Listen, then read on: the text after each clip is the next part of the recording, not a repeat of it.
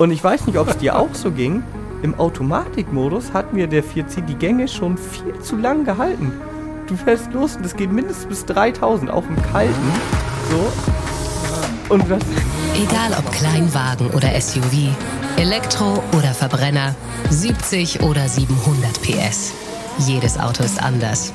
Und wir fahren sie alle in Erst fahren, dann reden und damit herzlich willkommen bei Folge 90 unseres kleinen, feinen Podcasts, bei dem es jede Woche um ein Auto geht, über das ich, der Esel nennt sich immer zuerst, Peter Fischer und mein Kollege Jan Götze uns unterhalten. Und Jan sitzt auch schon da und grinst. Hallo Jan. Das war mal eine sehr, sehr kreative Einleitung. Ja, mal was anderes. Ja, absolut. Man verfällt sonst in Muster. Ja, genau. Also, hallo liebe Zuhörerinnen und Zuhörer, auch von meiner Seite. Auch in Folge 90 sind wir natürlich zu zweit, so wie ihr es gewohnt seid. Und in Folge 90, das haben wir schon angekündigt, da gibt's ein sportliches Auto und das klingt so. der Sound.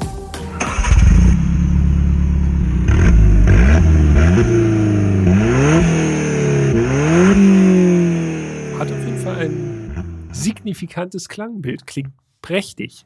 Ja, klingt wirklich, klingt sogar mächtig, würde ich sagen. Dabei ist der Motor gar nicht so groß, wie man jetzt vielleicht vom Sound vermuten Nee. könnte. Das stimmt. Noch nicht mal 1,8 Liter Hubraum, ne? Ja. Hat der Typ 960. Ja, und für alle, die jetzt noch nicht wissen, um welches Auto es geht, heute ist der Alpha 4C Spider an der Reihe. Ganz genau. Eine Leihgabe zu Testzwecken äh, von Stellantis aus der Klassikabteilung. Herzlichen Dank dafür schon mal vorab. Er ist nach Hamburg gekommen zu uns. Ne? Das ist Ja. auch nicht ganz gewöhnlich. Normalerweise fahren wir die klassischen Autos eher irgendwo äh, vor Ort, aber der hat sich hierher bemüht. Auf eigene Achse. Auf eigener Achse. Ja, gut. So alt ist das Auto ja auch noch nicht. Das stimmt. Aber es wird auch nicht mehr gebaut. Von daher ist es schon speziell, dass wir dieses Auto testen konnten hier in Hamburg. Da auch von meiner Seite vielen Dank. Und äh, jetzt haben wir schon ein bisschen angeteased. Also der Alpha 4C, für alle, die es nicht wissen, das ist ein kleiner Sportwagen, 2013 präsentiert Mhm. und dann bis 2020 gebaut. Und da haben wir uns beide gerade schon ein bisschen gewundert, weil also ich muss sagen, ich wusste nicht, dass der 4C so lange gebaut wurde. Ja, so ging es mir auch. Aber du hast rausgefunden, äh, wie es dazu kommt. Denn in Europa wurde er nicht so lange gebaut. Nee, genau. In Europa wurde er 2018 eingestellt. Äh, ja, Grund waren neue Abgasvorschriften, mal wieder. Aber in den USA, da wurde er noch bis 2020 angeboten. Ja, also sieben Jahre insgesamt Bauzeit. Ja, in den USA halt länger verkauft als in Europa. Ja, es ist auch so ein Auto, das passt auch eigentlich ganz gut in die USA. So ein richtiges Enthusiastenauto, klein, leicht. 4C, der Name, äh, das gibt schon einen Hinweis auf die Anzahl der Zylinder. Das ist ja bei Alpha, äh, zumindest bei den Sport-Sport-Modellen schon recht typisch. 4C, vier Zylinder. Genau. C steht für Zylindri, also vier Zylinder. 6C, 8C, entsprechend einfach ist da die Nomenklatur. Und den 4C, den gab es 2013 erst nur als Coupé und 2015 wurde er dann auch als Spider eingeführt.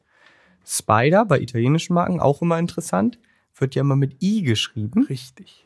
außer bei Lamborghini, die schreiben es mit Y.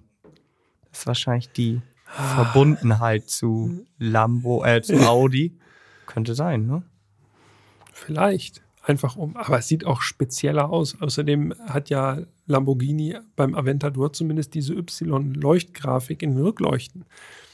Ja, vielleicht Y auch. ist das y Motiv. ist einfach deren Ding so. Ja, also bei Fiat, Maserati, Alfa, Ferrari, da wird Spider mit I geschrieben. Ja, also klassisch, italienisch. Klassisch. Zum 4C kann man noch sagen, dass es ein Mittelmotor-Sportwagen ist. Also der Motor sitzt hinter den äh, Insassen Mhm. und ganz besonders, also wirklich, wirklich speziell und sehr, sehr aufwendig ist das Chassis des 4C. Das ist nämlich jetzt nicht einfach nur irgendwie irgendwas Schnödes aus Alu oder aus Stahl oder so, sondern es handelt sich hierbei um einen Carbon-Monocoque. Ja, genau. Carbon-Monocoque von Dallara gefertigt. Dallara, vielleicht einigen von euch ein Begriff, baut auch Rennfahrzeuge, aber macht auch häufiger was für Großserienhersteller. Und dieses Carbon-Monocoque, das wiegt nur 65 Kilo. Also ist wirklich leicht, leicht. Und was ich sehr bemerkenswert finde beim 4C ist, der würde in Handarbeit gebaut und zwar bei Maserati in Modena. Hm.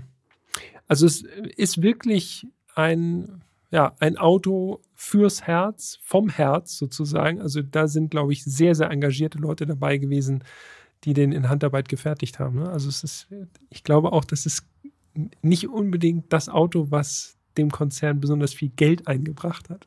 Nee, das ist ja leider häufig so, dass diese Enthusiastenautos dann nicht die sind, die irgendwie richtig Kohle einbringen. Aber es ist natürlich so ein bisschen dieses Brandbuilding, was man damit schafft. Also ja. man, ich kann mich noch erinnern, als der 4C damals rauskam, da war wirklich so, ich so gedacht, Alter, was für ein geiles Auto, so klein, leicht, sieht super speziell aus. Ja. Und dachte ich, wow, sowas von Alpha wieder mal nach langer Durststrecke, wo es ja nicht so richtige Sportwagen gab. Ja, eigentlich wirklich so ein bisschen so ein Mini-Ferrari, ne? Ja. Mini-Ferrari mit vier Zylindern. Und das Auto verbindet uns ja auch, Jan. Wir haben ja unseren ersten gemeinsamen Termin in diesem Auto oder rund um dieses Auto absolviert. Ich kann mich noch erinnern, Contidrom, also die Rennstrecke von Autobild äh, in Niedersachsen. Elise und Alpha 4C zusammen im Vergleichstest quasi und wir waren einfach nur dabei und sind mitgelaufen, aber trotzdem, äh, Elise und 4C, super Kombination. Ich damals noch als Praktikant. Stimmt, ja. ja das war bevor ich überhaupt richtig angefangen habe zu arbeiten. Ja, aber da war quasi der erste, das erste Mal, dass ich einen Berührungspunkt mit diesem Auto hatte. So geht's mir auch. Und das hat mich, ja. hat mich schon beeindruckt. Aber dazu dann gleich mehr. Allerdings ein Fun Fact noch am Rande. Der Alpha 4C, so selten und äh, so handarbeitsmäßig wie er ist, ist auch die Ausgangsbasis für ein noch exklusiveres Fahrzeug. Das ist, ist eigentlich schon ein kleiner Treppenwitz hier. Denn auf Basis des Alfa Romeo 4C wird ein Abarth gebaut oder sagen wir mal so, soll gebaut werden oder ist schon gebaut. So ganz durchsichtig ist die Informationslage da nicht. Denn Abarth, äh, der Abarth 1000 SP wurde vor ein paar Jahren nochmal neu angekündigt. Mehr hat man von diesem Auto bis jetzt, also ich jedenfalls, nicht gesehen, soll aber auf Alpha 4C-Basis stehen und äh, ich glaube fünfmal gebaut werden. Ja, genau. Wir haben man uns gerade schon kurz drüber unterhalten, haben versucht, noch mehr rauszufinden, aber es blieb irgendwie bei dieser Ankündigung. Also ich habe noch nie einen gesehen, also auch nicht Bilder von einem fertigen, außer dieser halt im Museum. Ja. Ähm, wenn ihr da mehr wisst, gerne Nachricht an uns, podcast.autobild.de, das ist die Adresse, wisst ihr ja, hoffentlich schon. Ähm, und natürlich könnt ihr uns auch so immer schreiben. Wir haben immer ein offenes Ohr für euch. Auf jeden Fall. So, und jetzt genug von den noch verrückteren Sachen. Jetzt kommen wir zurück zum Alpha 4C Spider und schauen uns dieses Auto einmal genau an. Das Design. Das erste, was auffällt, der 4C ist sehr flach und sehr breit. Ja. Aber recht kurz. Ja, es, eigentlich ist er fast so lang wie breit. Also nicht ganz, aber es geht schon in die Richtung ganz, ganz knapp unter vier Meter Länge. Also mhm. Kleinwagenformat von der Länge her. Dafür 1,86 breit. Das hört sich jetzt nicht besonders spektakulär an, aber es ist spektakulär. Und wer mal das Vergnügen hatte, zumindest ein Alpha 4C irgendwie zu sehen auf der Autobahn, wenn einer im Rückspiegel auftaucht, das sieht wirklich aus, als wäre ein wesentlich größeres Auto da unterwegs. Also es ist echt imposant. Ja, mega. Und dann ist er eben auch super flach, 1,18 Meter flach. Ist halt wirklich so richtig typisch Sportwagen und hat einen ganz, ganz kurzen Radstand. 2,38 Meter. Mhm. Nur zum Vergleich, der Hyundai Ioniq 6 aus der letzten Folge, 2,95 Meter. Also ja. Wir bei fast 60 Zentimeter mehr Radstand. Nur mal so, auch wenn die Autos natürlich nicht vergleichbar sind. Einfach damit man sich das mal vor Augen führt, das ist wirklich kurz. Das Stimmt. Das kann man nicht anders sagen. Das Design ansonsten, ja, Alpha ohne Scudetto ist eigentlich kaum denkbar. Also dieses typische Alpha Wappen, Herz, Schild, wie immer man es auch nennen mag, an der Front, also sozusagen diese Kühlergrillmaske von Alpha, hat auch der 4C. Daneben dann noch zwei Lufteinlässe. Aber ansonsten ist es wirklich ein Mittelmotorsportwagen, wie er im Buche steht. Also von, der, von den Proportionen her, von der Form. Ganz, ganz beeindruckend waren die Scheinwerfer am Anfang. Ich weiß, worauf du hinaus möchtest. In der Launch Edition gab es diese besonderen Scheinwerfer für den 4C, nämlich schwarze Scheinwerfer mit ganz, ganz vielen Lichtpunkten, so ein bisschen so Insektenlook. Ja, so Spinnenaugenartig. Ja. Und diese Verkleidung, die war dann in Carbon ausgeführt und man hat wirklich so die einzelnen Leuchtelemente so gesehen und es war auch keine Abdeckung über der Carbon-Optik so drüber, sondern es war wirklich so, man konnte da quasi reinfühlen. Das hatten allerdings nur die frühen Autos vom 4C. Später wurden sie dann ersetzt gegen die, ich sag mal, normalen Scheinwerfer. Und da gibt es ja zwei Meinungen. Also unser Auto hatte diese normalen Scheinwerfer, eben nicht diese Carbonverkleidung. Und ich persönlich, auch wenn es komisch klingen mag, finde die normalen tatsächlich besser. Ich bin anderer Meinung, das Ich weiß. weißt du ja. Ich finde diesen Insekten-Look, diesen Spinnenaugen- oder Facettenaugen-Look äh, von diesen Carbonscheinwerfern, finde ich einfach phänomenal. Das sieht einfach ganz, ganz anders aus dadurch. Also es sieht kaum noch aus wie ein gewöhnlicher Sportwagen, sondern wirklich noch mal ein Stück weit aggressiver. Ja, und Maserati ist ja, also Alpha, Maserati, die sind ja so dafür bekannt, dass sie halt so spezielle Scheinwerfer gerne machen. Ich erinnere mich immer beim Maserati zum Beispiel an, an den MC12. Da gab es auch unterschiedliche Scheinwerferabdeckungen. Es gab Fahrzeuge mit Abdeckung und welche, wo die einfach offen war. Da konntest du auch so reinfassen. Also es scheint so ein Ding von den Italienern zu sein. Okay, ja. Naja gut, ist ja auch ein Bauteil. Äh, das kann man schnell ändern. Das ist ja so ein Inlay quasi nur. Ja, das stimmt. Unser Fahrzeug hatte blauen Lack.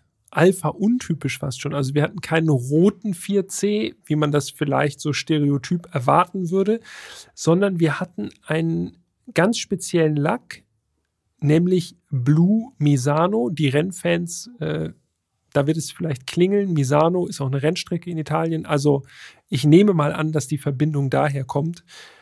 Blau Metallic steht dem Alpha 4C gut, muss ich sagen. Ja, konnte man aber gar nicht so ohne weiteres bestellen. Denn Blue Misano gab es nur für das Sondermodell, das wir gefahren sind. Denn unser 4C war, es ist ja eh schon ein spezielles Auto, aber der war noch ein bisschen Immer- spezieller, Immer noch denn mehr. wir hatten das Sondermodell Italia. ja. Und von diesem Sondermodell wurden jeweils 108 Coupé und Spider gebaut, also in Summe dann 360, äh, 216. Und die Coupés, die waren immer mattgrau und die Spider waren alle blau. Ich finde, da haben wir es mit dem Spider schon ganz gut getroffen. Ja, absolut. Und von diesen Sondermodellen sind pro Karosserievariante laut Alpha zehn Stück nach Deutschland nur gekommen. Also wirklich ultra selten. Falls ihr euch übrigens fragt, warum 108, also ich finde ja immer auch diese Geschichten hinter diesen Limitierungen interessant. 108, das war wegen des 108. Geburtstags von Alpha. Klar, der 108. muss gefeiert werden. Der muss gefeiert werden. Unser Auto war übrigens die Nummer 80. Hat es damit auch was auf sich? Nee. Das weiß ich nicht. Na, dann bin ich überfragt. Auffällig und auch so richtig klassisch Alpha sind die Felgen, die auf dem Testwagen verbaut waren. Das sind nämlich diese ganz typischen, also Classico heißt die Felge, fünf Loch sozusagen, also wirklich so fünf Löcher.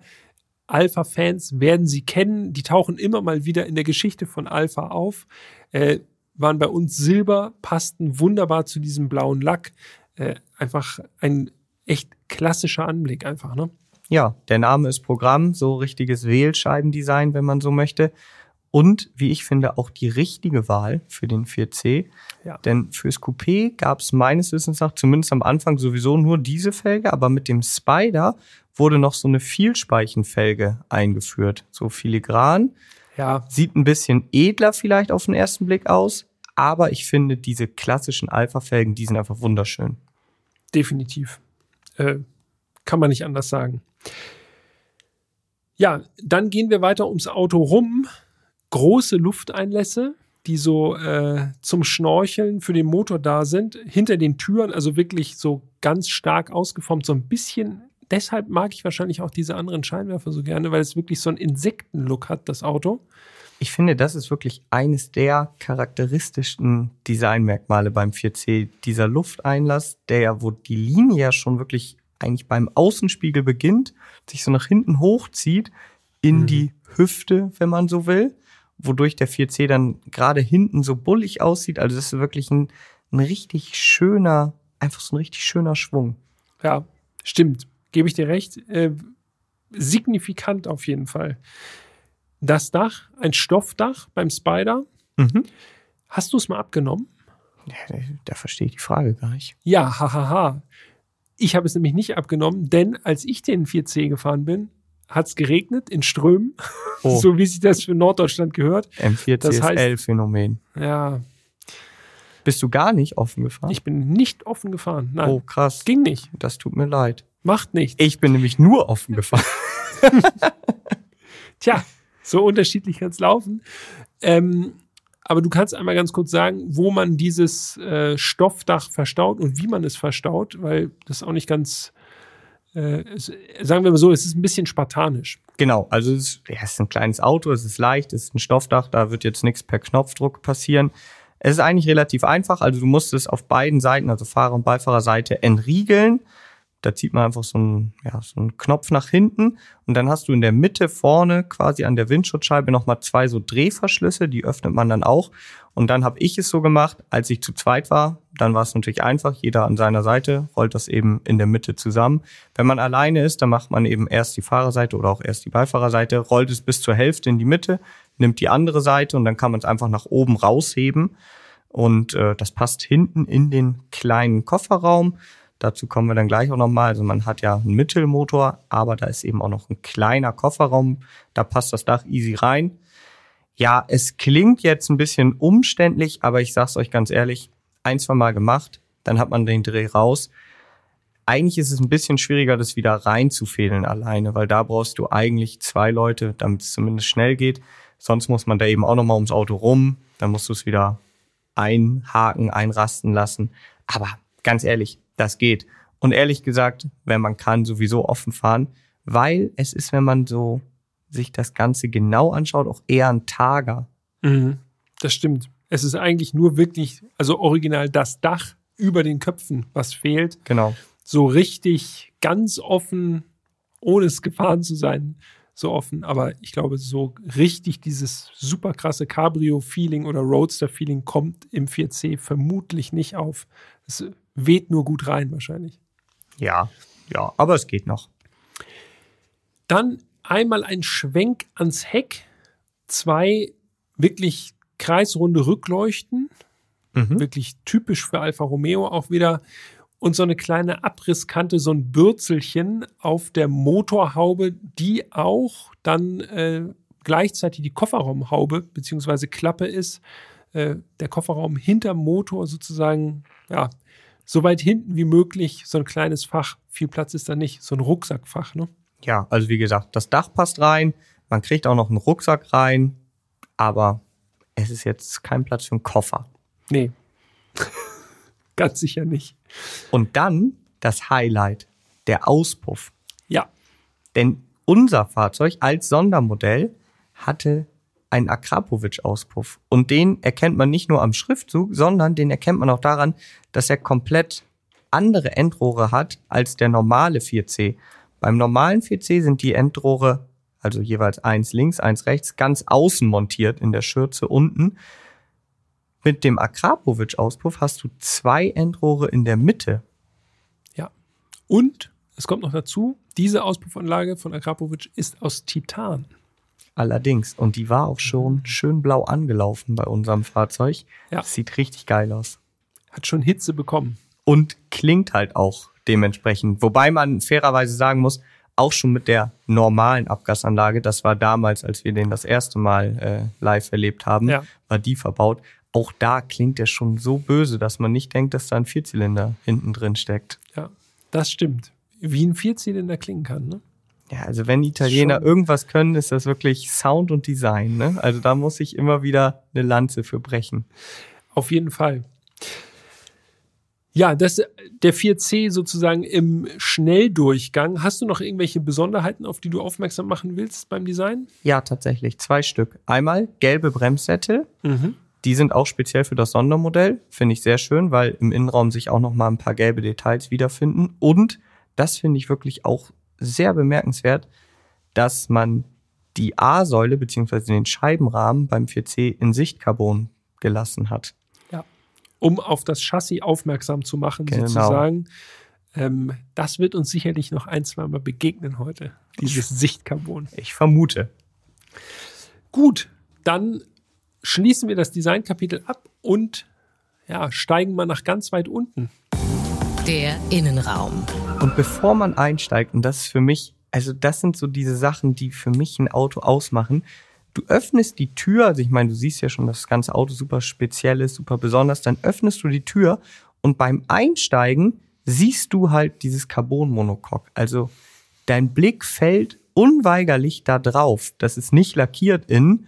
Und da, also das sind, für mich ist das einfach mega geil, weil solch ein Detail bei so einem Kleinserienauto, es, du steigst ein und hast schon gute Laune, denkst, oh, ey, hier Carbon. Das haben ja sonst halt Ja. Supersportwagen im Preisregion von 300.000 Euro aufwärts. Ja.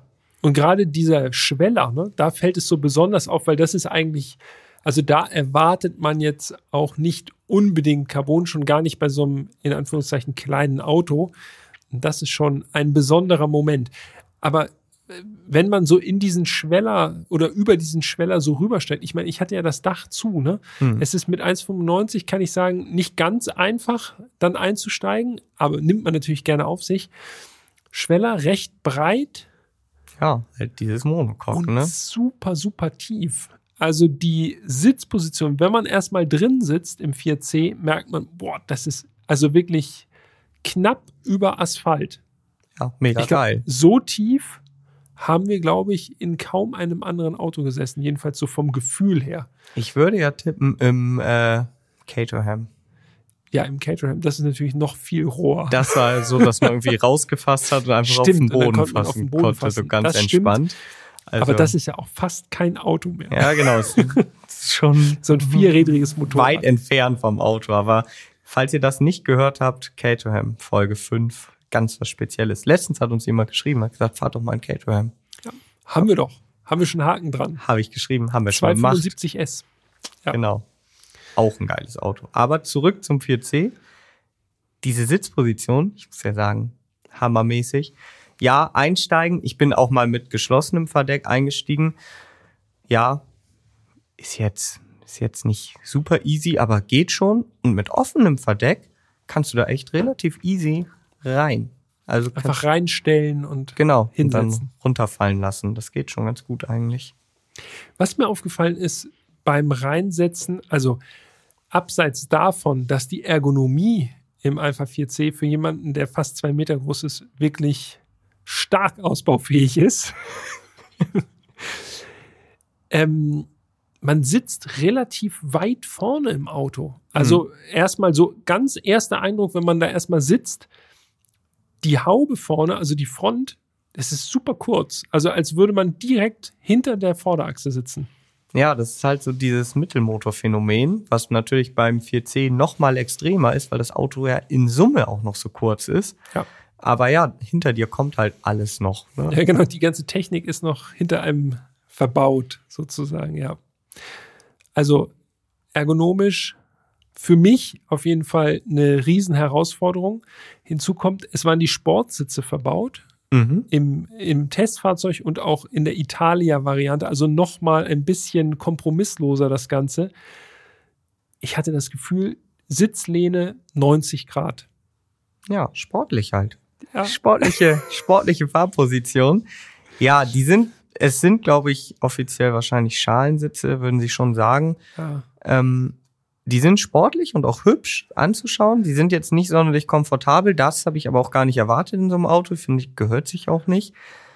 Aber jetzt komme ich wieder um die Ecke. Ich finde im Hüftbereich, ich weiß nicht, wie dir das da ging, da hätten die mehr Seiten halt bieten können. Weil im Hüftbereich, also, oder ich bin einfach zu schmal für diese Sitze gewesen. Da bin ich dann ganz schnell gefahren in Kurven, schon so mit der Hüfte halt so hin und her. Andererseits habe ich dann gedacht, naja, wenn sie den Hüftbereich noch mehr ausformen, noch stärker ausformen würden, würden wahrscheinlich noch schwieriger reinkommen. Dann würden sich wieder alle beschweren. Vermutlich, ja. Äh, Damit hatte ich weniger Probleme, weil meine Sitzposition sowieso so sonderbar war, dass ich äh, das gar nicht, wahrscheinlich gar nicht richtig wahrgenommen habe. Ich hatte das Problem, dass ich so, also ich habe im Grunde nur mit dem Arsch so in der Mulde gesessen und meine Beine hingen quasi in der Luft, also so, als würde ich mich an der Rückenlehne wirklich nur so abstützen mit den Beinen. Äh, sonderbar für kleinere Leute wahrscheinlich gut. Hat mich tatsächlich ein bisschen so an die Alpine erinnert. Mhm. Alpine A110, da hatte ich das gleiche Gefühl, dass meine Beine einfach nicht respektiert werden und einfach nur so in der Luft hängen. Nichtsdestotrotz, ansonsten hat das schon einen sehr, sehr sportiven Eindruck auch gemacht. Also so vom, vom Seiten halt, ich hatte äh, keine Probleme. Ich war wirklich gut eingeklemmt in den Sitz. Da, wo ich denn im Sitz war. Was sagst du denn zum Fußraum? Denn da habe ich so, da habe ich schon gedacht, okay, der ist schmal. Es ist relativ wenig Platz hier im Fußraum für die Füße. Dazu kommt, dass der 4C stehende Pedale hat, Ja. Also stehende Alupedale. Also im Fußraum habe ich schon gedacht, okay, viel größere Füße hätte ich jetzt ungern. Ja, ja. Das sagt es eigentlich schon, wie ich mich gefühlt habe. Ich habe ja größere Füße. Also ja, Platz wirklich in alle Richtungen stark begrenzt bei mir. Und auch im Fußraum gilt das Gleiche. Hm, Ich finde auch, da kommen wir vielleicht nochmal später darauf zu sprechen, aber diese stehenden Pedale, das ist schon ganz okay. Aber für mich hat es halt einfach von der Sitzposition, abseits davon, dass der Sitz sehr, sehr tief war, was ich gut finde, hat es ansonsten nicht so richtig gepasst. Also ich saß mal wieder sehr breitbeinig da und sehr gekrümmt, aber gut. Das muss man auf sich nehmen. Ne? Das Also ich glaube, wenn man wahrscheinlich- 1,60 ist oder 1,70, dann hat man wahrscheinlich eine super geniale sportliche Sitzposition da und fühlt sich richtig wohl. Also ich sag mal, selbst mit meinen 1,83, ich saß jetzt vielleicht nicht perfekt, aber ich hatte jetzt auch wenig Probleme, wo ich wirklich sagen würde, okay, das ging jetzt nicht und es würde auch nicht über oder auf eine längere Strecke gehen. Also wahrscheinlich ist irgendwie so die magische Grenze so 1,85 oder Maximum 1,90, wo es dann halt unbequem wird. Ja, Andererseits ist es Vermutlich. natürlich auch immer so eine Sache, also du bist ja auch sehr leidensfähig bei solchen kleinen Sportgeräten. Ich mache das ja trotzdem, genau. Also es ist ja, ich, also ich will dann auch keine Langstrecke fahren und das kann ich schon mal vorwegnehmen. Also ich habe danach auch so ein bisschen meinen unteren Rücken, habe ich schon gemerkt. Aber was soll's? Also Alpha 4C fährt man nun mal meistens nur einmal, wenn man ihn nicht selber besitzt und dann passt. Muss Ja. man durch einfach.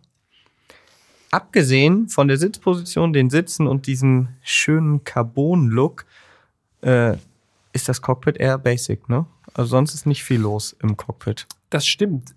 Was mir aufgefallen ist, ich hatte das Gefühl, dass ich in so einem, also so vom Feeling her, ohne drin gesessen zu haben, aber so, als würde man in so einem Sportprototyp aus den 60er oder 70er Jahren sitzen. Es ist wirklich alles roh und im Grunde alles, ja, völlig ohne, ohne große Deko oder so, sondern einfach wirklich fast wie im Rennfahrzeug, so vom Grundgefühl her. Ja, es ist so richtig reduziert aufs Wesentliche und das Wesentliche ist eben fahren, Ja, am besten schnell.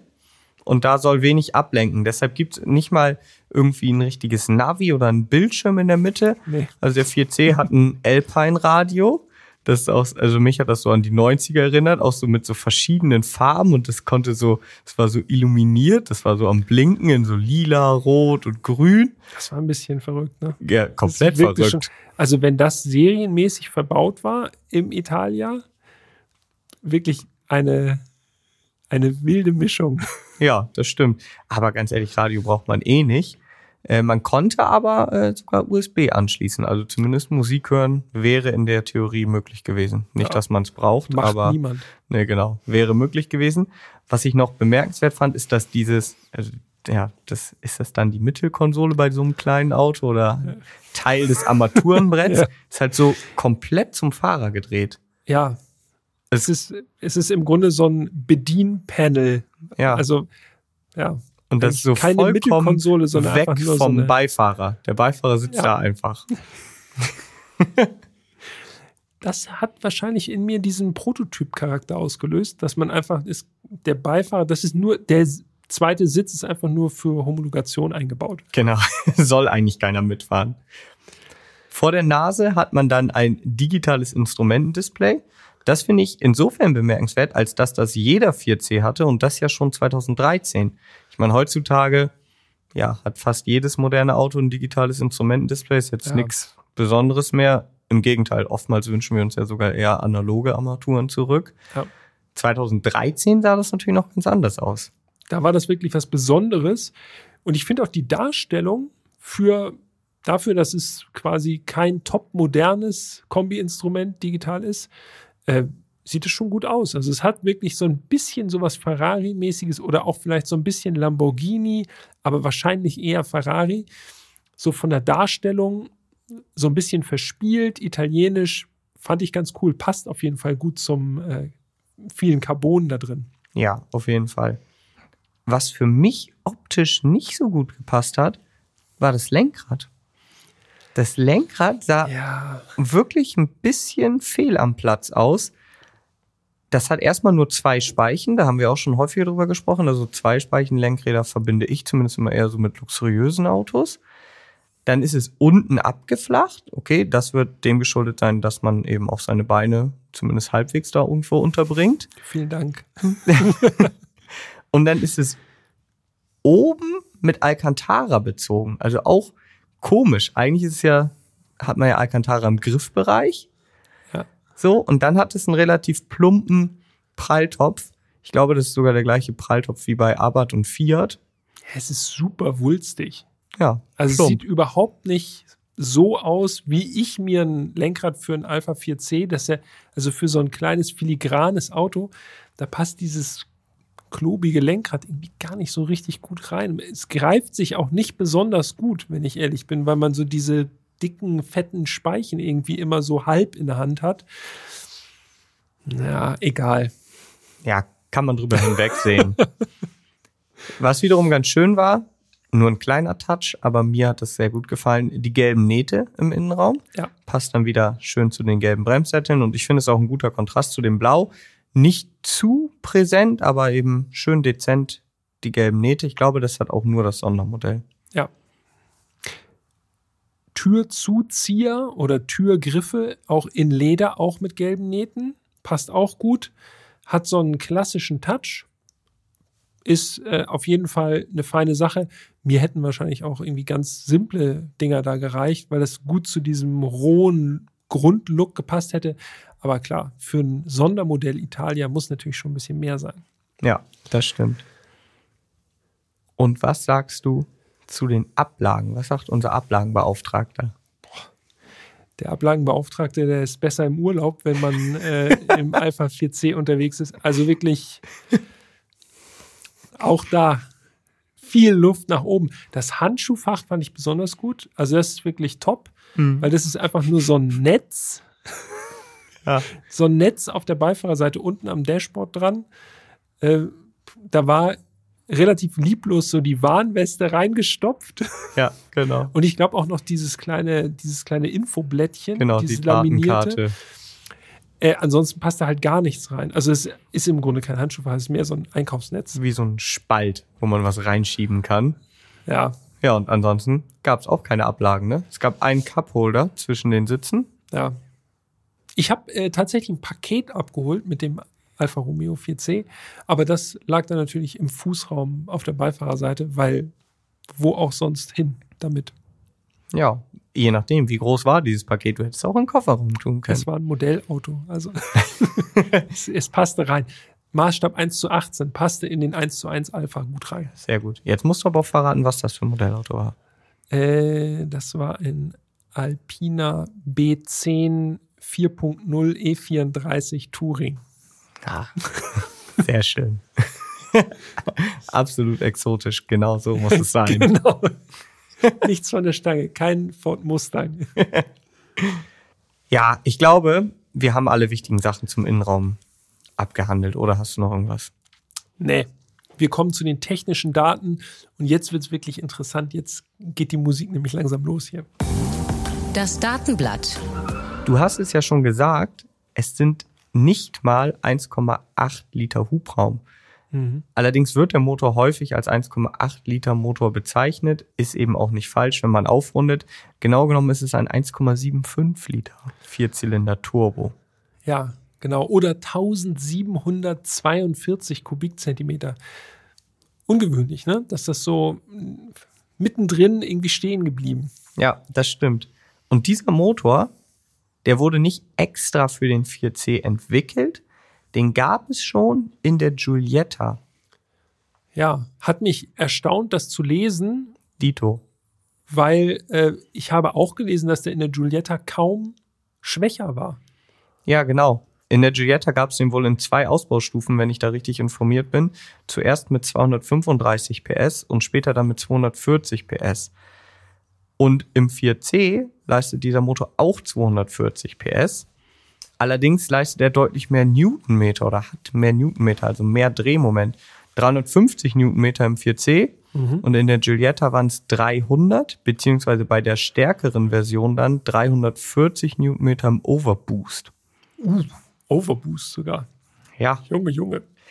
Und ich habe auch gelesen, also Motorblock und Zylinderkopf sind aus Alu und die Version im 4C, da haben sie wohl noch mal 12 Kilo irgendwo gefunden im Vergleich zum Giulietta-Motor. Ah, das ist noch okay. ein bisschen leichter. Also nur beim Motor jetzt. Ne? genau, nur beim Motor. Trägt dazu bei, dass das Leergewicht vom 4C Spider so um 1000 Kilo liegt. Mhm. Das ist schon wirklich leicht, sehr leicht.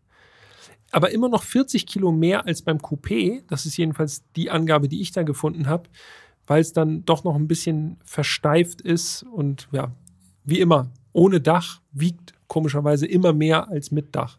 Ja, es gibt nur ganz, ganz wenige Ausnahmen, wo das nicht so ist. Mir fällt gerade ein, weil ich da vor kurzem erst war. Ja. Porsche 718 Spider RS. Der, Der wiegt, ist leichter. der wiegt als weniger als der GT4 RS. Ja. Das ist kurios, aber es gibt ein paar Cabrios, wo es so ist. Wo man natürlich bei den Italienern auch immer noch drauf achten muss, ist, sie geben die Leergewichte ja auch gerne als ganz leer an. Ne? Also, Also ohne Betriebsstoffe. genau. Und dann ist nämlich auch das Leergewicht von dem normalen 4C schon mal mit 895 Kilo angegeben worden. Ja, Wenn dann aber der Tank voll ist und die Öle drin sind und so, dann ja, ist es dann eher an den 1000. ja. Aber Was auch noch wirklich Ich wenig sagen, ist. Also das ist wie ein Mazda MX5, nur mit 100 PS mehr so ungefähr. Ja, das stimmt. Was wir noch nicht gesagt haben, ist, und das war damals für mich, als das Auto rauskam und ich nur drüber gelesen habe, war das für mich ehrlich gesagt ein Downer, ist das Getriebe. Denn der 4C war ausschließlich mit Sechsgang Doppelkupplung erhältlich. Ja, der handgeschaltet, das wäre verrückt gewesen, ne? Dann hätte man richtig. Ja, vor allen Dingen wäre das so für mich damals, noch als ich nicht so tief gewesen. drin war, wäre das die richtige Variante, weil man denkt, okay, ein leichtes Auto, Ja. will man natürlich eine Handschaltung, die ja auch noch mal ein bisschen weniger wiegt als eine Doppelkupplung. Die Elise war auch nur handgeschaltet erhältlich zum Beispiel. Ja. Und dann italienisch. Genau. Also mehr Verbindung zum Auto geht ja gar nicht. Ja. Aber zum Beispiel einige Jahre später hat Alpine ja den gleichen Weg eingeschlagen. Das haben wir auch schon in der, in der Alpine-Folge lang und breit diskutiert. Das stimmt. So, also Wie immer. wie immer, ja, immer lang und breit diskutiert.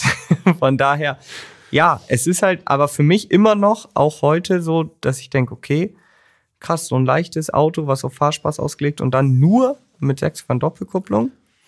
Aber gut, das war nun mal die Entscheidung von Alpha. Aber wenn ich mir den Fußraum so angucke, Mhm. Hängt das vielleicht auch einfach damit zusammen, dass gar nichts anderes möglich gewesen wäre, weil es da unten so eng ist, gerade noch das Bremspedal reingepasst.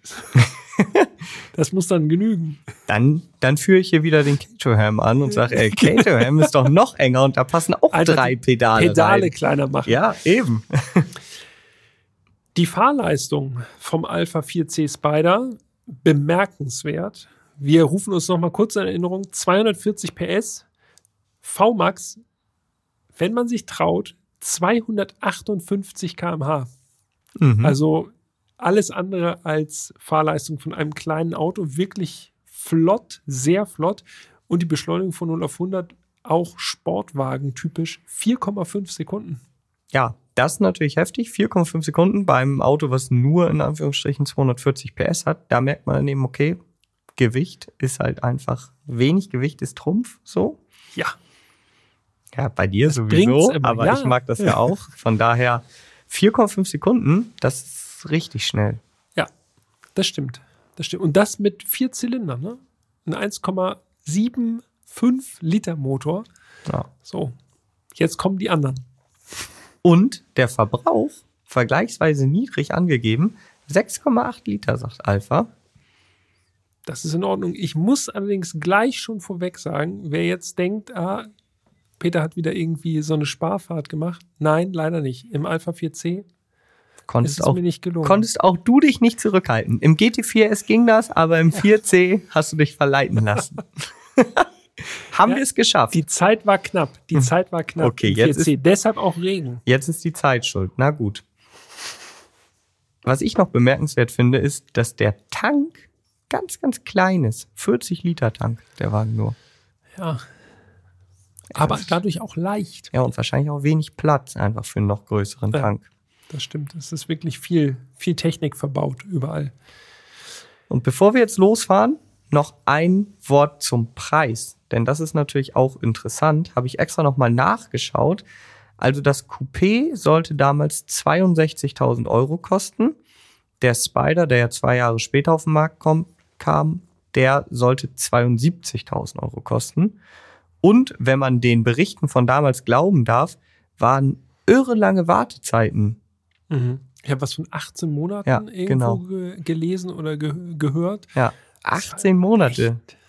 Also ich meine, heutzutage, gut, jetzt hat sich ja schon wieder Ausdauer entspannt, aber war eine Zeit lang bei fast jedem Auto so. Aber damals, 2013, 2014, 18 Monate darauf warten, na, die mussten dann erstmal von Hand zusammengeklöppelt Ja, aber werden. das kann man nur machen, wenn man wirklich so Hardcore-Fans hat, die Ja. einfach sagen, ja, ist mir egal, ich warte auch drei Jahre, wenn es sein muss. Das stimmt. Und unser Sondermodell Italia, das hat noch mal ein bisschen mehr gekostet. Das hat den Basispreis von 78.500 Euro. Natürlich ist das viel Geld. Ist auch mehr als eine Elise damals gekostet hat. Ja.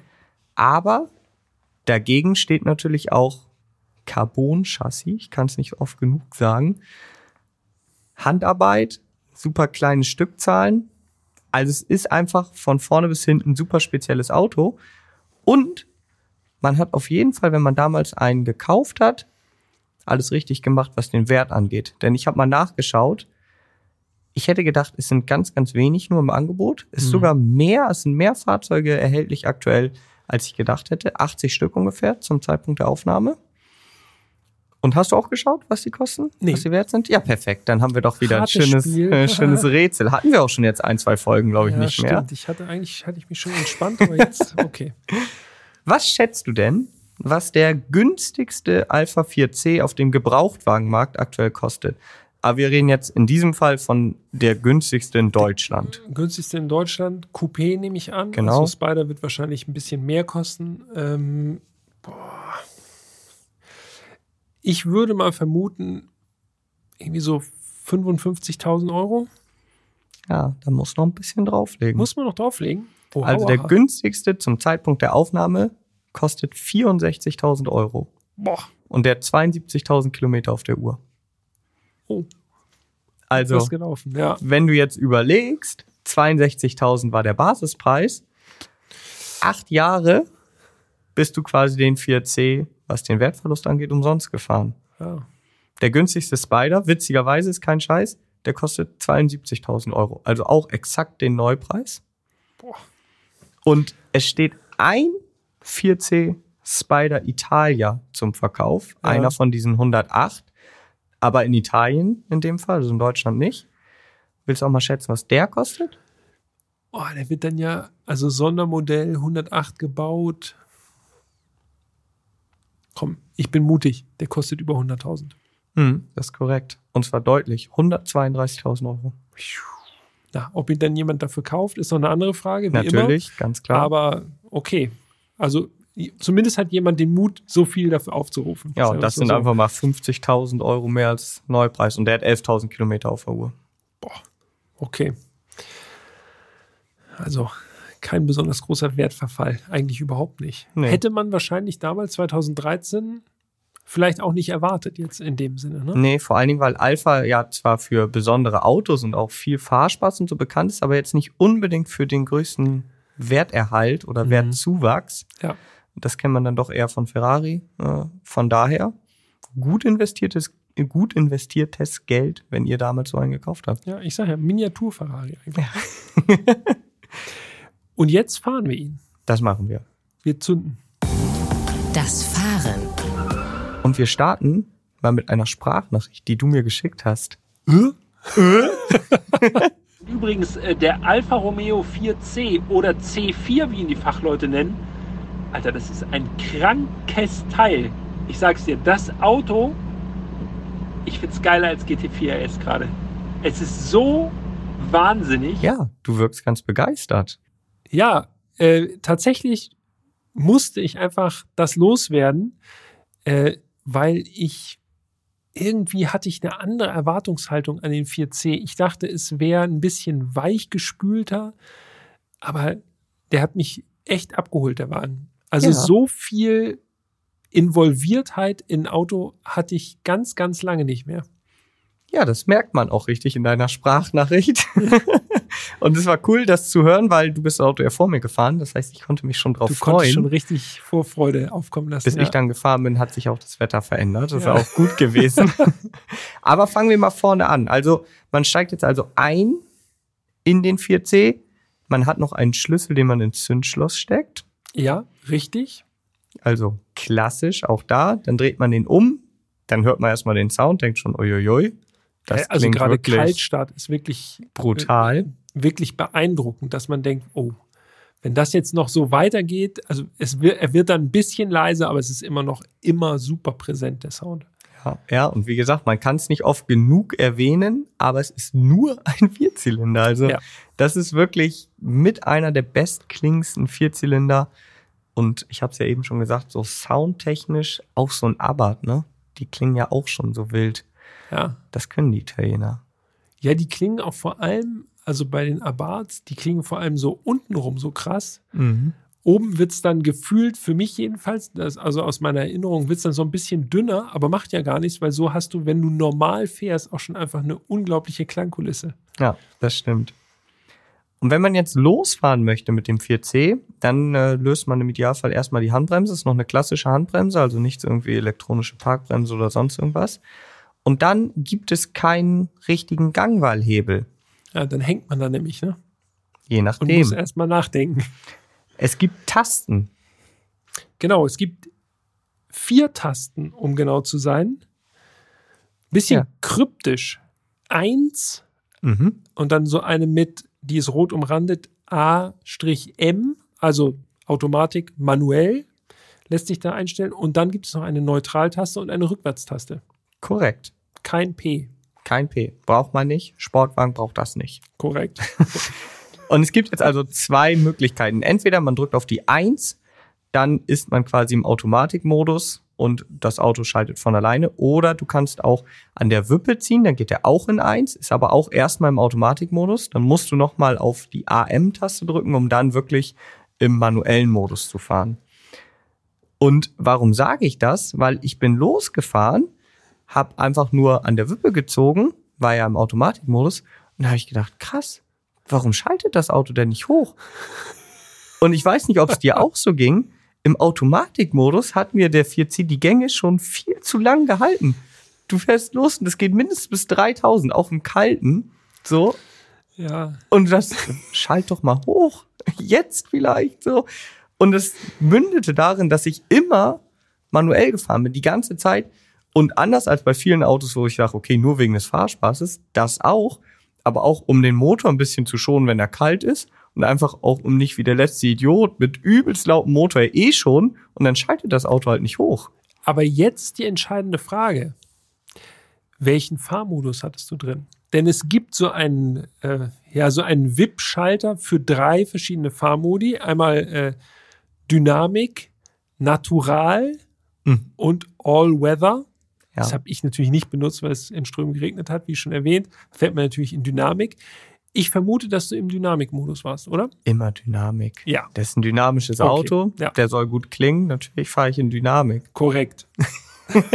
das erklärt auch, warum er dann die Gänge besonders lange gehalten hat. Ne? Ja, ich weiß. Natürlich war das jetzt auch ein bisschen übertrieben dargestellt. Aber es hat wirklich dazu geführt, dass ich eben extra immer in manuell gefahren bin, um am Anfang halt selber hochschalten zu können, schnell. Und später, sobald der Wagen dann wirklich warm war und ich aus der Stadt raus war, dann auch einfach schneller und besser mit, der, mit den Wippen schalten konnte. Ja, das stimmt. Und es macht auch tatsächlich, finde ich, bei dem Auto mehr Spaß einfach, weil das eben sehr, sich sehr nach Sportgerät anfühlt und da kannst du einfach die ganze Zeit selber schalten. Im Grunde fast schon wie bei der äh, Alfa Romeo Giulia auch. Da habe ich ja auch, glaube ich, gesagt, also ja, man hat manchmal Automatik benutzt, aber es macht einfach, es macht einfach mehr Spaß. Bei der Julia hattest du ja aber auch noch diese riesengroßen, Diese sichelartigen Wippen ja. aus Metall. Das war natürlich auch noch Das haptisch ein Erlebnis. Ja, das hatte der 4C jetzt nicht so stark, dieses haptische Erlebnis. Nee. Aber gut, dafür hat er andere Erlebnisse. Allerdings. Lass uns doch ganz kurz beim Getriebe bleiben, weil wir ja auch gesagt haben, das war ja, also zumindest bei mir, so ein Punkt, wo ich mir nicht ganz sicher war, äh, wie sich das miteinander verträgt.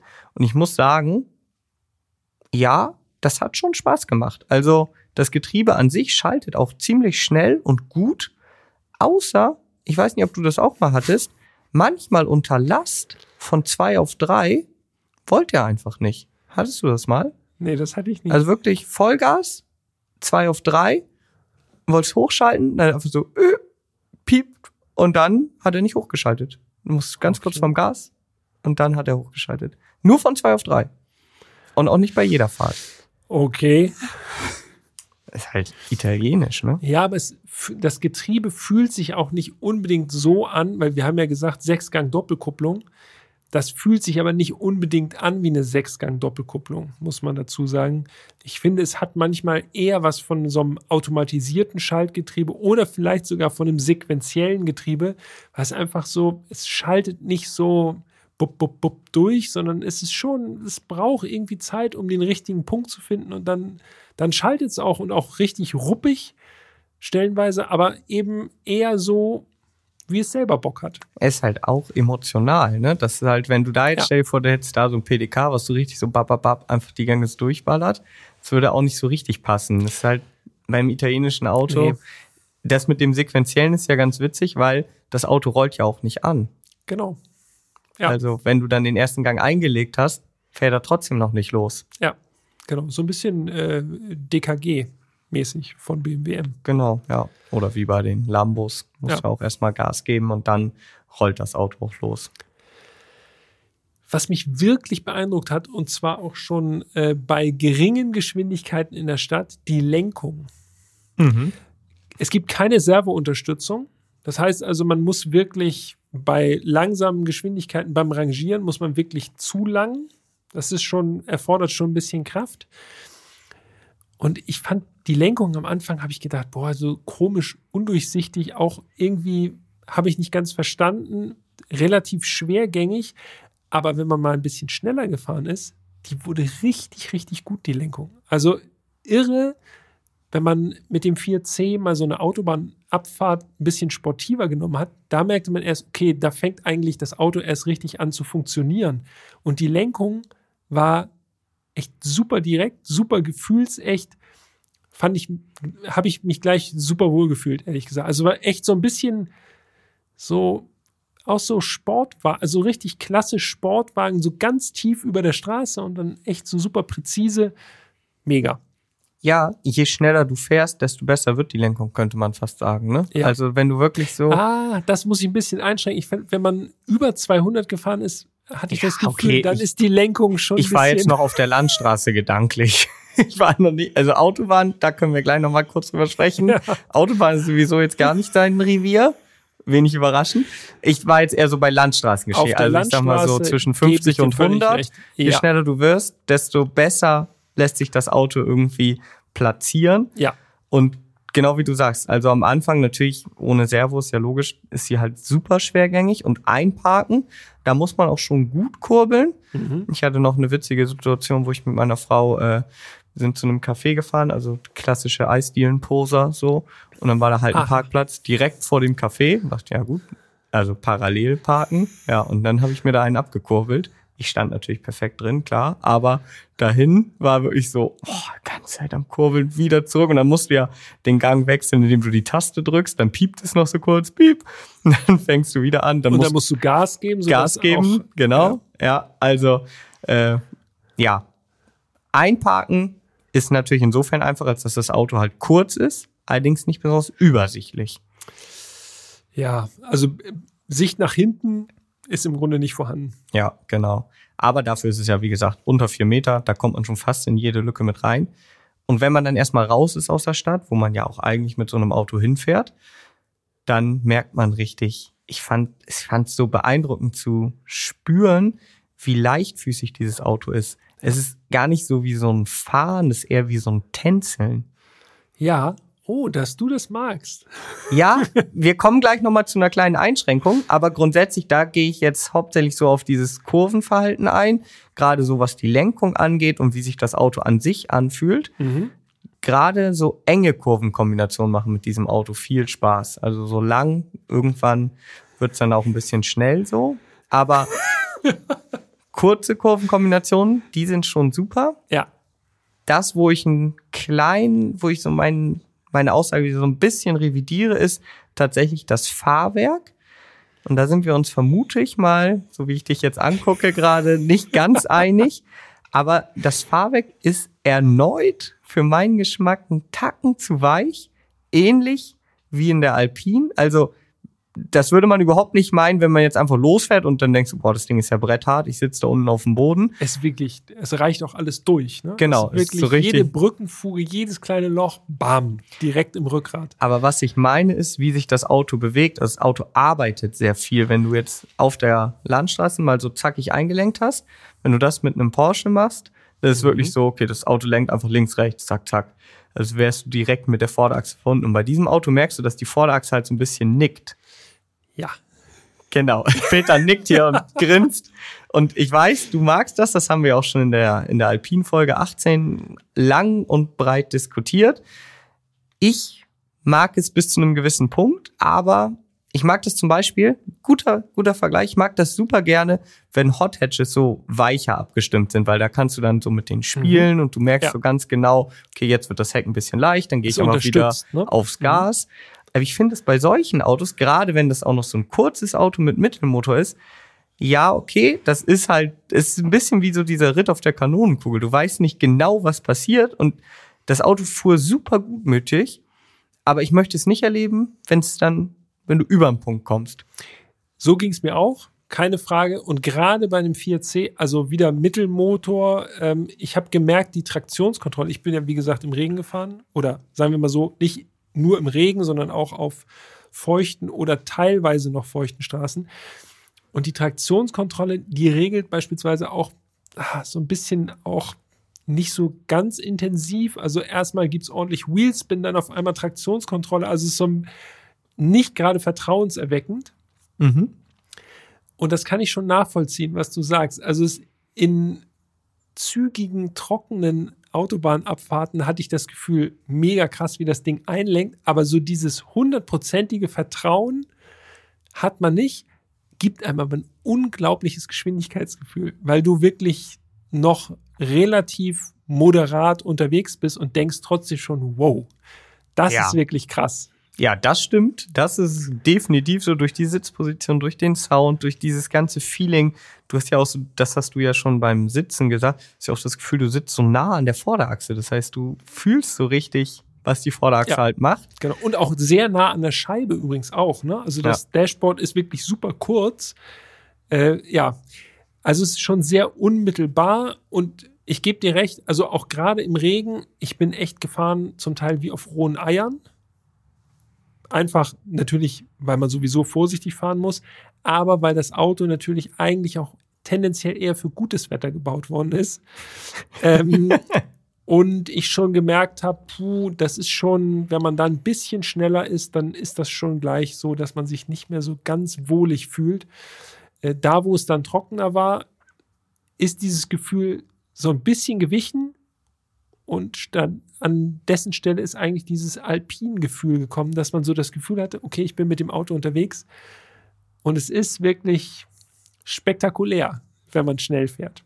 Ja, definitiv. Und Also es darf auf keinen Fall zu spektakulär werden. spektakulär ist es absolut. Und ich bin jetzt ja nur im Trockenen gefahren. Und da kann ich auch sagen, ich war echt überrascht, wie viel Grip das Auto so beim Rausbeschleunigen aus Kurven und so hat. Verzahnt sich richtig, ne? Genau. Aber nochmal, es, das ist absolut so ein Auto, wo ich nicht in die Situation kommen möchte, dass mich das Auto überrascht.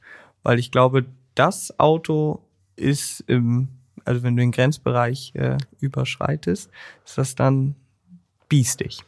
Ja, definitiv. Und äh, also ich glaube, Besitzerinnen und Besitzer von Alfa Romeo 4C sollten auf jeden Fall ein Fahrsicherheitstraining machen äh, mit nasser Kreisbahn und allem Pipapo, sodass man zumindest nicht ganz davon überrascht wird. Ja. Ja, Und dann haben wir noch gar nichts zum Motor jetzt gesagt. nee, bis zum Ende aufgespart quasi. Und der ist, wo du sagtest, Grenzbereich potenziell biestig. Der Motor ist ein absolutes Biest. Auch wenn er klein ist, man darf ihn auf keinen Fall unterschätzen. Ja, das stimmt. Also man liest jetzt so auf dem Papier so 1,75 Liter Vierzylinder, 240 PS. Das sind jetzt ja heutzutage keine Werte mehr, erst recht nicht für einen Sportwagen, wo man in die Hände klatscht und sagt, yo, das ist ja beeindruckend. Und dann setzt du dich da rein und wie du ja schon gesagt hast, einfach, du lässt den nur an, du denkst schon, Alter, das ist aber, das soll ein Vierzylinder Du lässt eigentlich sein. den Motor nicht im Alpha 4C an, sondern in deinem Kopf. Ja, gefühlt wirklich. Also es erinnert mich auch so von der Soundnote her an den Abarth, nur halt Ja. noch mal lauter, deutlich lauter. Ja, viel mehr Volumen noch. Genau. So, und dann Turbomotor typisch hast du halt wirklich, hast halt Drehmoment. 350 Newtonmeter ist jetzt auch nicht so viel auf dem Papier, aber das trifft halt auf 1000 Kilo. Und dann wird schnell. Also, ich habe es nicht nachgemessen, aber diese 4,5 Sekunden, die würde ich dem so abnehmen. Ja, definitiv. Also grundsätzlich muss man auch sagen, ich bei meiner komischen Regenfahrt da, ich hatte eigentlich davor den meisten Respekt, weil dieses Drehmoment einfach, es liegt ja sehr, sehr früh an, irgendwie knapp über 2000 Touren. Und das ist schon, boah, wenn da so eine Drehmomentwelle auf einmal einsetzt, das ist schon ganz schön, äh, ganz schön schwer, das dann auch wirklich noch zu dosieren, vor allem weil dieser Motor auch sehr charakterstark ist. Ne? Das ist nicht so, dass sich das langsam aufbaut, sondern es ist richtig so batz und da ist das Ding. Und äh, ja, der ist richtig hemdsärmlich, der Motor. Ja, allerdings. Und der geht richtig, richtig gut. Ich habe zwar gesagt, es ist überhaupt kein Autobahnauto, aber nichtsdestotrotz wollte ich mal gucken, was auf der Autobahn geht. So, ich bin zu meiner normalen äh, Landstraßenrunde aufgebrochen und auf dem Rückweg dann nicht über Landstraße zurück, Mhm. sondern mal über Autobahn. Es war halt abends, war nichts los. Allerdings bin ich offen gefahren, muss ich gestehen, habe ich ja schon gesagt, fast die ganze Zeit. Ja. Da habe ich einfach mal so durchbeschleunigt und habe dann mal so geguckt. Also 250 bin ich offen gefahren. Mhm. Das war aber schon so, dass da im, also im Innenraum, das war schon Orkan, ne? Also das hat da so drin gezogen, das war wirklich brutal. Und dann, das ist mir dann aufgefallen, also gut, dass ich es mal gemacht habe, bei so einer hohen Geschwindigkeit, ich sag mal so ab 200, 210, wird die Front verdammt leicht. Ja, Das ist Ich wirklich weiß. so, das ist so wie bei alten Porsche 911. Du Ja. denkst, denkst du so, okay, und dann hast du so die, lässt du das Lenkrad so ein bisschen in deinen Händen so Ja. lockerer, weil du denkst, okay, bloß nicht zu fest krallen jetzt hier. Also das ist, äh, es, Ja. auch das ist ein spektakuläres Gefühl. auf jeden Fall. Hat mich tatsächlich erinnert an meinen allererstes Auto an diesen Daihatsu Koore. Wenn man mit dem nämlich schnell gefahren ist, dann ist erstens die Tachonadel im Nichts versunken, weil der so, also über 160 im Nichts. Geil. Und der hatte genau das gleiche Phänomen. Da hast du wirklich gedacht, oh, krass, da ist richtig so ein Luftpolster unterm Auto und man schwebt so. Und das war auch beim Alpha 4C so, obwohl das natürlich vom Fahrzeugkonzept doch ein bisschen was anderes ist. Aber ja, ich gebe dir recht, die Vorderachse, also er wird schon dann ganz schön kippelig und so, dass man denkt, man fährt wie auf Eis eigentlich. Ne? Ja, genau. So jede Lenkbewegung denkt man, uh, ha, lieber nicht bewegen. Und das ist jetzt nicht so unbedingt das wohligste Gefühl, bei 250 das Gefühl zu haben, du fährst auf Eis. Das stimmt, aber es ist ein sehr intensives Gefühl. Ja, wie gesagt, spektakulär, da sind wir wieder. Ja, definitiv. Außerdem, wo du sagst, es hat einen Orkan gegeben im Innenraum mit offenem Verdeck. Ich kann dir garantieren, schon bei 200 km/h mit geschlossenem Verdeck ist das gleiche, oder was? zieht es unglaublich. Also es ist wirklich, ich hatte die Scheiben oben, das Mhm. Verdeck war wie gesagt drauf und ich hatte eine, ich glaube, ich hatte eine kurze, ich muss eine kurze Hose angehabt haben, weil ich habe es überall gespürt, an den Beinen, an den Armen. es war wirklich, als wären ganz, ganz viele Löcher im Auto. Es hat überall reingezogen. Also man kriegt auch selbst mit geschlossenem Verdeck und geschlossenen Fenstern kriegt man noch viel Frischluft ab dann im 4C. Es wäre wirklich spektakulär. Und es hat sich angefühlt, also 200 fühlen sich schon an wie 300. So Ja, das- vom Geschwindigkeitseindruck einfach. Das kann ich so bestätigen. Es ist alles super laut. Wie gesagt, ohne Dach ist sowieso krank. Also da ist so viel Wind da drin. Es war dann so, dass man auch denkt, okay, habe ich jetzt einmal gemacht. Jetzt fahre ich wieder langsam. Oder im Idealfall fahre ich wieder auf die Landstraße. Ja, exakt. Was mich wirklich nachhaltig beeindruckt hat, war neben dem der Leistungsabgabe und äh, dem Druck, den dieser Motor entwickelt, war der Sound, weil von draußen hört sich das einfach nur imposant und laut an und so ja ansatzweise so Ferrari-mäßig, ne? Also wirklich so 488 oder so. Das geht schon so in die Richtung, also wirklich nichts für schüchterne Leute. Aber drinnen, da, das ist nochmal was komplett anderes, einfach weil man den Lader die ganze Zeit hört. Also Mhm. wirklich JDM-mäßig fast. Also es ist wirklich ein Röcheln und ein Zischen die ganze Zeit. Dann bläst der Lader immer so ab. Und es ist, passt irgendwie gar nicht zu Alpha, finde ich. Ja, Aber wenn man stimmt. drin sitzt, eine absolute Sensation. Ja, also soundtechnisch sowohl innen als auch außen, das ist echt, ist, auch das ist, ist spektakulär. Spektakulär passt eigentlich zu allem, was dieses Auto ausmacht. Und du hast gesagt, es ist nichts für Introvertierte. Und das würde ich auch mal so unterschreiben. Also weder die Optik noch der Sound noch das Fahrverhalten. Das ist alles nichts für Introvertierte. Ja, ja. Also ein Auto der Extreme, auch wenn es klein ist. Ja. Ja. Und es ist wirklich ultra auffällig. Das hätte ich jetzt gar nicht so stark gedacht. Also klar hätte ich gedacht, die Leute gucken, weil es eben auch ungewöhnlich ist. Es ist flach und breit, haben wir schon gesagt. Aber vom Gefühl her, das ist natürlich, das kann man ja nicht messen so richtig, haben mehr Leute auf diesen 4C reagiert als beispielsweise auf den GT4 RS. Ja, deutlich mehr, würde ich auch ich, sagen. finde halt, der GT4 S ist ja eigentlich, wenn man jetzt so guckt, das Ding ist ja auch übelst auffällig mit seinem Riesenflügel, blauen Felgen, Carbonhaube, ist auch alles andere als ein dezentes Auto. Ja, Und dann kommt, das andere ist halt ein Alpha. ja, dann kommt da halt der Alpha. Ich glaube, es ist bei vielen wirklich so, dass sie es nicht zuordnen können. Ne? Dann denken die, boah, was Ja. ist das denn? Und dadurch, dass er nicht rot ist, bei Rot hätten wahrscheinlich auch noch einige ihn einfach als Ferrari abgetan. Ja. Bei Blau ist wahrscheinlich so okay. Aber, und das war so für mich wieder eigentlich schön zu sehen, ich habe vergleichsweise viele positive Reaktionen auf dieses Auto bekommen. Und das ist ja bei Sportwagen ganz, ganz selten, muss man ja sagen, hierzulande. Aber das liegt an der Größe. ja, vielleicht. Das ist ein relativ kleines Auto. Also bei mir ist es ja so, wenn ich mit 1,95 mich da rausquäl oder reinquäl, dann ist das schon so skurril und ich glaube auch, ich hätte mich gerne selber gesehen, wie ich über die Autobahn fahre, mit geschlossenem Dach im 4C, weil ich glaube, man hat das schon gesehen, dass ich da eigentlich nicht so gut reinpasse in das Auto und das macht es natürlich eigentlich dann schon wieder ganz witzig. und dann lachen die Leute sowieso schon. Ähm, aber dadurch, dass er so klein ist, hat er, glaube ich, schon einen Bonus. Also er ist jetzt zwar auffällig, aber nicht so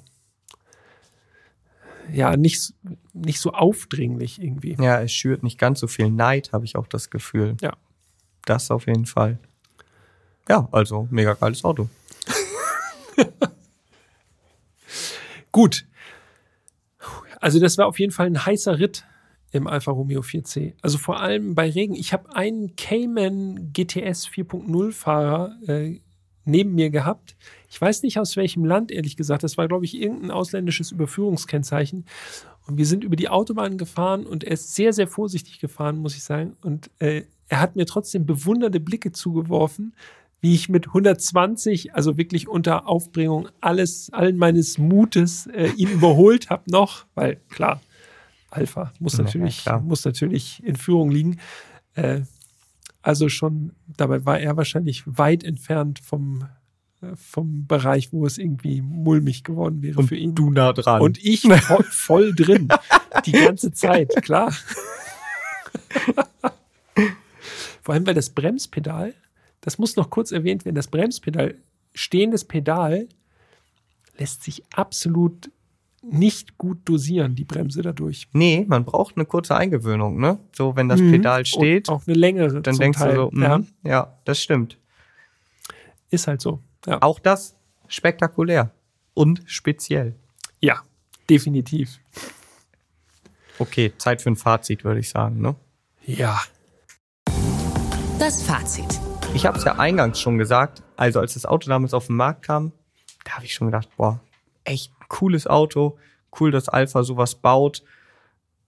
Und für mich ja logischerweise irgendwie wie so ein wie so ein kleiner 8C, so optisch, so angelehnt an den 8C, der ja sowieso ganz speziellen Platz in meinem Herzen hat, aber eben auch irgendwie noch erreichbar, also so erreichbar wie halt so ein Auto mit 70.000 Euro Basispreis sein kann, aber irgendwie so, dass man denkt, okay, wenn alles gut läuft, vielleicht kann man sich sowas irgendwann mal kaufen.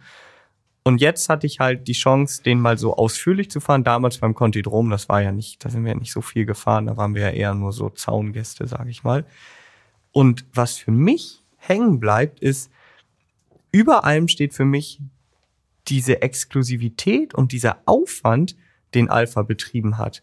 Für so eine kleine Serie, für so ein Nischenmodell, wo wir schon gesagt haben, mutmaßlich wahrscheinlich auch nicht sonderlich profitabel, was sie da, äh, dann haben Chassis von Dallara, Carbon Monocoque, Handarbeit bei Maserati, alles für dieses Auto, wo sie ja bis auf den Motor nichts wiederverwenden konnten, so gesehen. Und das durchzuboxen, finde ich mega geil. Das Ja, das ist halt Leidenschaft, ne? Genau, ja. Ja. Finde ich super. Und das halt auch noch zu so einer Zeit, okay, ist jetzt auch schon zehn Jahre her, aber da war es ja nun nicht so wie irgendwie in den 80er, 90ern, wo man gefühlt mit solchen speziellen Wahnsinnsautos jeden beeindrucken konnte, auch im Vorstand. Da waren ja schon die Rotstifte wahrscheinlich schon gezückt. Ja, ganz sicher. Aber dann haben die einfach so, haben die das einfach ausgelagert an Ja. der Lara. Die sagen, nee, nee, damit haben wir nichts zu tun. Nee, und Maserati baut den. Also wir sind raus. wir machen nur das Zeichen hier vorne und hinten. Ja, also äh, mir bleibt auf jeden Fall hängen, wie langweilig viele andere Autos sind, die modern sind. Ne? Also wirklich äh, gegen diese Gefühlsexplosion im 4C, pff, also ich wüsste nicht, was da rankommt. Du weißt es, also ganz ehrlich, ich finde den krasser als ein GT4 RS, weil es einfach, es hat auch nicht dieses Perfekte und das finde ich so sympathisch. Der Wagen hat irgendwie ein Eigenleben, hat super viel Charakter, nichts Alltägliches, nichts Perfektes, sondern echt. Ja, Da hat einfach alles einen Nagel im Kopf bei dem Ja, Auto. definitiv. Also ich habe ja auch eine riesen Vorliebe für italienische Autos, gerade wegen dieser nicht vorhandenen Perfektion und diesen extremen Emotionen. Beim GT4S und dem 4C, also da muss man Ah, sagen, jetzt kommt er in die Erklärungsnöte. da hat der GT4S bei mir immer noch deutlich die Nase vorn. Aber ich finde, die Autos sind auch nicht wirklich vergleichbar, wenn man ganz ehrlich ist. Ja, das stimmt. Ist natürlich ein ganz anderes Konzept. Anderes Konzept, auch eine andere Preisklasse. Wir sind die Autos nur relativ nah Das hintereinander gefahren und deshalb war so für mich klar, GT4S irre. Und dann aber der direkte Umstieg, wo ich gedacht habe, das gibt mir persönlich einfach noch so viel mehr. Ja, es ist halt, es ist noch mal spezieller damit zu fahren. Ähm, ja, lieber hätte ich den GT4S, aber der 4C hat wirklich den Platz in meinem Herzen hat er sich schon verdient. Ich fand vor allen Dingen ja auch, also Optik finde ich sowieso cool, auch der Sound. Ich muss ja sagen, für mich steht und fällt ja viel mit dem Sound. Und aus so einem kleinen Motor so einen Sound rauszuholen, das ist bemerkenswert.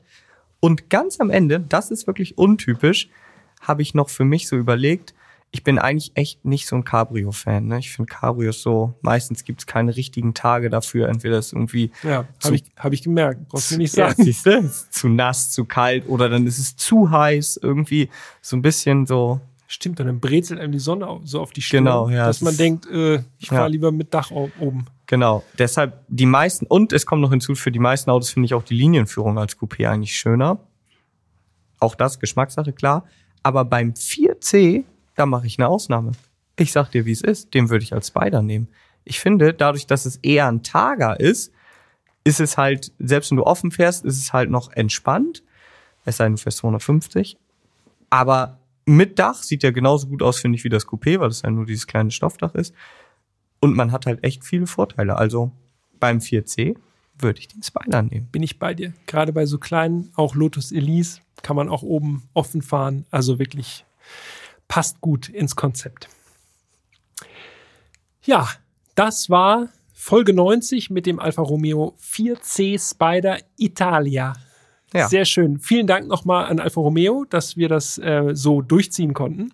Ja, definitiv. Und danke auch an dich, Jan. Es hat wie immer viel Spaß gemacht. Und äh, ja, danke fürs Zuhören. Wir hören uns nächste Woche mit. Ja, Man weiß es noch nicht. Da, wir lassen es offen dieses Mal. dieses Mal lassen wir noch mal ein bisschen mehr Raum für Spekulation. Es wird ein neues Auto sein. Allerdings. Alles klar. Wir Also. hören uns nächste Woche. Macht es gut. Bis dahin. Ja. Tschüss. Vielen Dank auch von meiner Seite und bis nächste Woche. Macht's gut. Ciao.